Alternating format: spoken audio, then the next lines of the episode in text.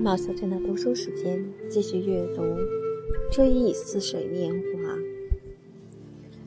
回过头来再讲汽车司机，他不仅要求莫雷尔让维尔迪兰夫妇改用汽车，换下他们那辆敞篷大马车。鉴于维尔迪兰夫妇对其圈子里的老常客一向慷慨大方，这事儿比较容易办到。但是比较不好办的是。是得由他及汽车司机取代他们的驾车大把身，即那位多情善感、思想灰暗的年轻人。这事儿在几天之内就以如下的方式解决了：莫雷尔先让人陆续偷走马车夫套马车用的全套必备的马具。一天，他找不到马嚼子；又一天，找不到马弦索；再过几天，他的坐垫不翼而飞，马鞭不明下落，盖布、胆衣鞭、马蹄铁、鸡皮接二连三，不见踪影。但他总有办法东拼西凑，只是常常迟到，弄得维尔迪赖先生对他十分恼火，使他陷进了苦闷和悲观的境地。司机迫不及待要打进去，对莫雷尔扬言，他就要回巴黎去，一不做二不休。莫雷尔振振有词，说服维尔迪兰先生的众仆从，说年轻的马车夫曾扬言要让他们一个个落入一个圈套，他自以为了不起，他一个人可以制服他们六个人。莫雷尔唆使他们不能对他善罢甘休，可他自己呢？他可不能介入，只是先向他们报个信儿，好让他们先下手。他们算计好了，待维尔迪拉先生携夫人陪他们的朋友出去散步时，奴仆们就冲向马厩里那里，向年轻人猛扑过去。我后面还要谈到，尽管事情马上就要发生，但由于我后来才对那些人物很感兴趣，那一天。有一个维尔迪兰家的朋友在他们家度假，在他告辞之前，大家想让他出去逛逛，因为他当晚就要动身。当大家出去散步时，令我大为吃惊的是，正好那一天，莫雷尔同我们一起出来散步，而且本该在树丛中演奏小提琴，可半路上却对我说：“喂，我胳膊疼。”我不愿告诉维尔迪兰夫人，不过劳驾您请夫人将他的仆人带一个来，比如说霍斯勒，要他来给我提乐器。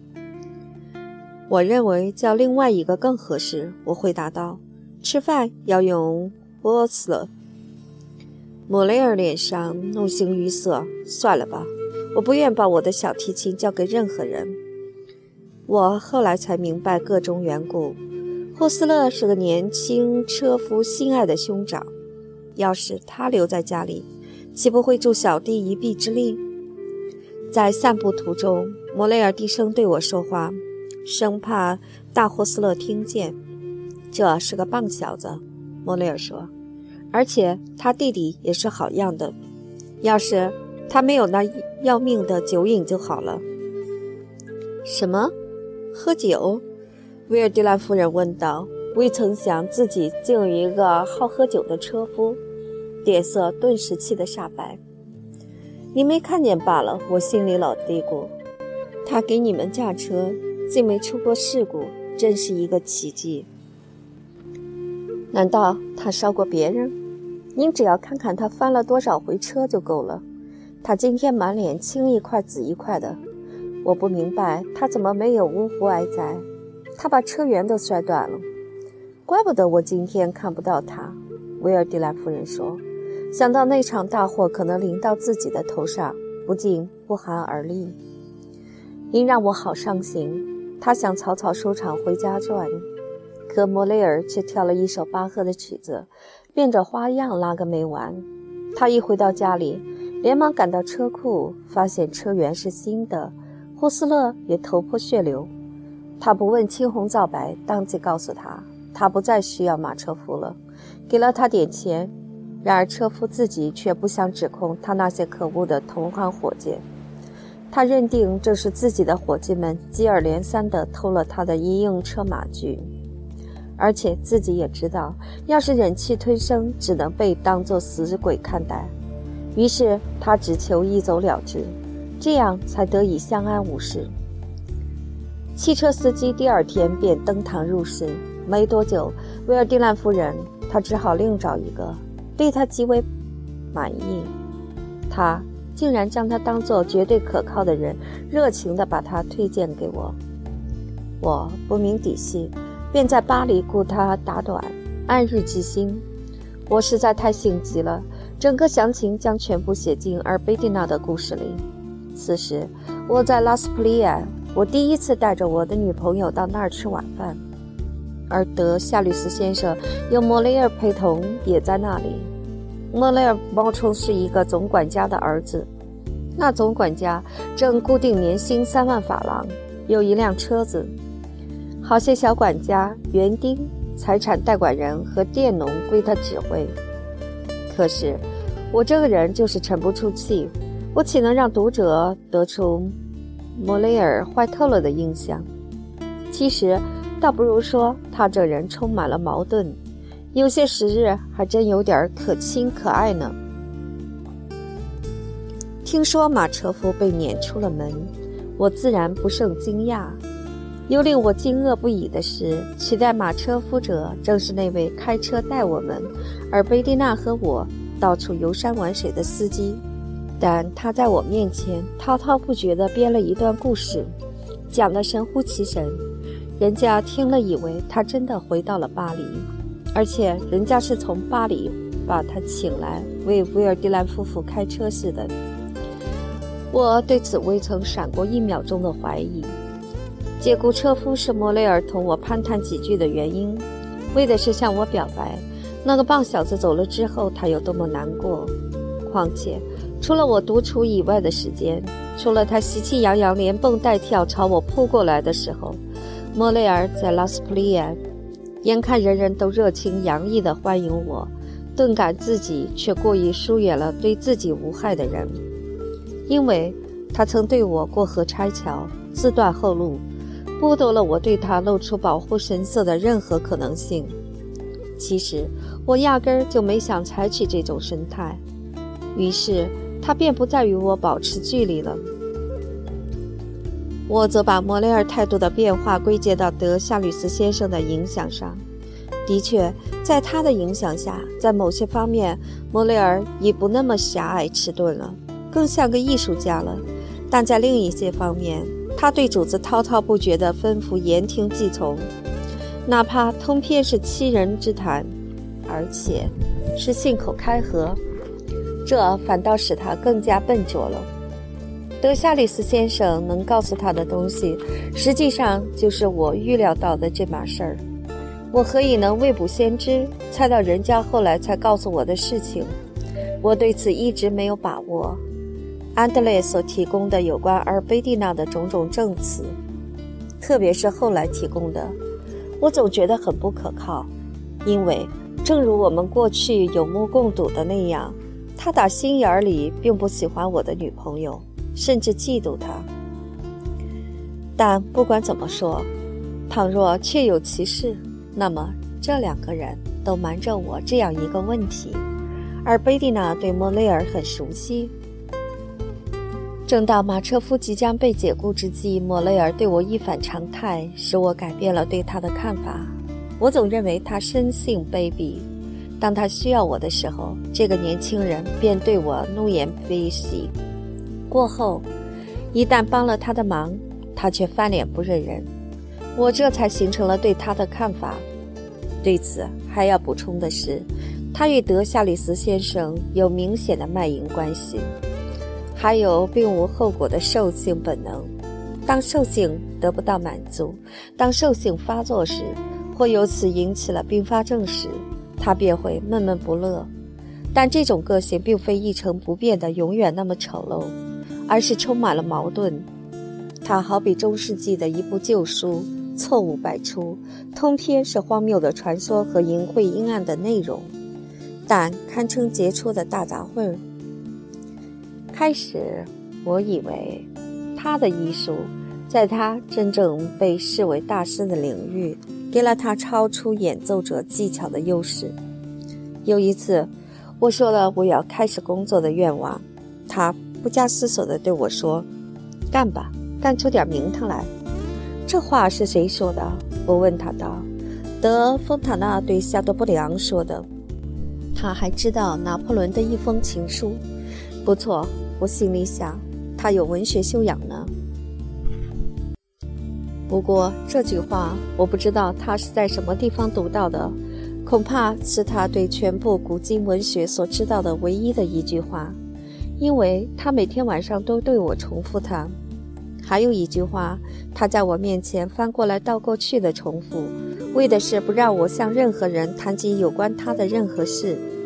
这句话，他也以为是文学语言，其实只勉强算作句法国话吧，或者至少可以说不表达任何种类的意义，也许只对一个故弄玄虚的仆人才有用。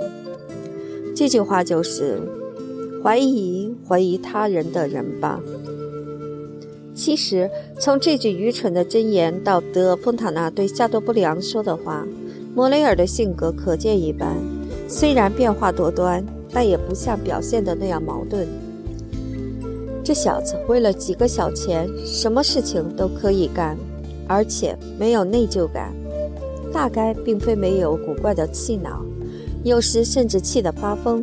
但内疚一词，与此风马牛不相及。这小子只要有利可图，他不惜乘人之危，火中取栗。这小子把金钱放到高于一切的地位，却不讲普通人类最天然感情之上的善良。还是这小子，却把他获得的音乐戏剧学院一等奖证书置于金钱之上，在笛子班或对位法作品班，谁也不能说他一句不是的话。他怒火中烧，发起无名火，又阴又毒，其源盖出于他所谓的普遍的尔虞我诈。可能他将他遇到的怀有敌意的人的某些特殊情况加以普遍化了。他绝不谈论任何人，却暗中玩弄自己的把戏，对任何人都不信任，从而以摆脱普遍的欺诈为荣。我的不幸在于，由于我回巴黎后势必引起的后果，他的不信任并没有对巴尔贝克的司机表演过。在司机的身上，他可能发现了一个同类人，也就是说，与他的箴言相反，一个褒义的多疑者，一个在诚实人面前装聋作哑，却可与流氓恶棍一拍即合的多疑者。他感到，但。这并非绝对有错误，这样防人一手大有好处，永远使他可以大事化小，小事化无，逢凶化吉。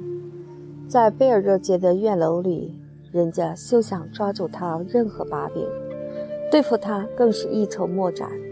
他只要干下去，也许会干出点名堂。有朝一日会成为久负盛名的音乐戏剧学院大赛小提琴评判委员会的大师，人人将对他毕恭毕敬。但是在莫雷尔的脑子里发现这样那样的矛盾之处，这也许是极符合逻辑的事儿。实际上，他的本性就好比是一张揉皱的纸，皱褶处走向乱七八糟，以致不可能恢复正常状态。他似乎有比较高的道德标准，而且写的一手极漂亮的字。美中不足的是错别字登峰造极。他一写信就是几小时。对他兄弟说，他待妹妹们不好，他是他们的兄长，他是他们的支柱。对妹妹则说，他们对兄长也有礼貌不周之处。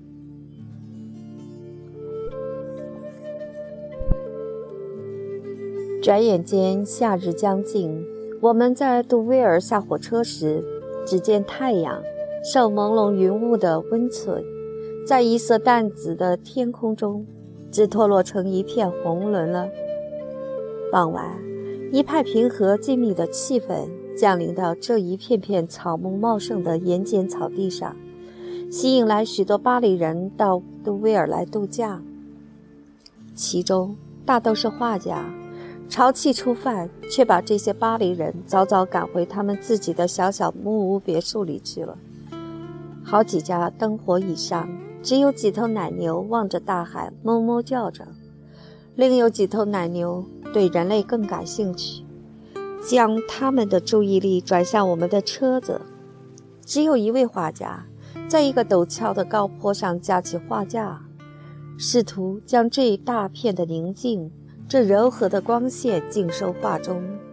亦或，这一头头奶牛正无意识地、尽义务似的去为画家充当模特儿。因为他们举目凝视的神态，他们逍遥自在的身姿，在人们回家之后，正以自己独特的方式为傍晚散发出来的秋气气氛平添强有力的印象。几星期后，优美的风光并不逊色。夏去秋来，日短夜长，路经此地已是夜间了。我若下午出去转一圈，那么最晚五点钟就得回去添加衣服。此时，又圆又红的太阳落入倾斜的明镜，而过去这面歪镜有多可恶？可现在，夕阳酷似希腊火枭，在我的书橱玻璃上燃起了大海的战火。我匆忙穿上我那身无燕尾的长礼服，活像念咒者的举动。唤出了机警而轻佻的爱，就是我同圣卢一同去里夫贝尔吃晚饭的我，就是那天晚上我以为把德斯黛玛里亚小姐带到林中之岛去吃晚饭的我，我无意识地哼起了当时也哼的同一个小调。我对镜照影，方从歌曲中认出了那个且唱且停的歌者。歌者其实。他只会这首歌。我第一次唱这首歌，那是我刚刚爱上阿尔贝蒂娜的时候。但我当时觉得，我也许永远摸不透他的心。后来，在巴黎也唱了一回，那就是我终止爱他的时候，即第一次占有他后没几天。现在我又唱了起来，是在我重新爱上了他，将同他一起去吃晚饭的时候。饭店经理为此深感遗憾，他以为我最终会住到拉斯普利亚，不再住他的店。他口口声声地说听人说过那边热病流行，病源来自鸟嘴沼和沼中的死水。我喜欢这种多样性，我的生活像三个平面铺开，就这样我看到了生活的丰富多彩，而且。当人们暂时变回过去的一个人，就是说，与长期以来的自己不同，其感觉的灵敏度，由于不被习惯所削弱，可以接受极其强烈的印象最微妙的刺激，使以前的一切统统黯然失色，而且由于这些印象勾魂夺魄，我们便会像一个醉汉那样，一度且痴且狂。我们上公共马车或普通车子时，天一般都黑了。车子把我们送到车站去乘小火车，在候车室里，首席院长对我们说：“哦，你们去拉斯普利亚？该死，这真不像话！威尔蒂兰夫人，她竟让你们在夜间坐一个小时的火车，只是为了吃一顿晚饭。”然后晚上十点还要迎着群魔乱舞的鬼风再往回走，可见你们是没事儿找事儿干。他搓着手补充道：“也许他这样说话是因为不满意自己没受到邀请，也可能是盲人，哪怕是瞎蒙，通常有的满足，没时间去看你们闲极无聊的事。”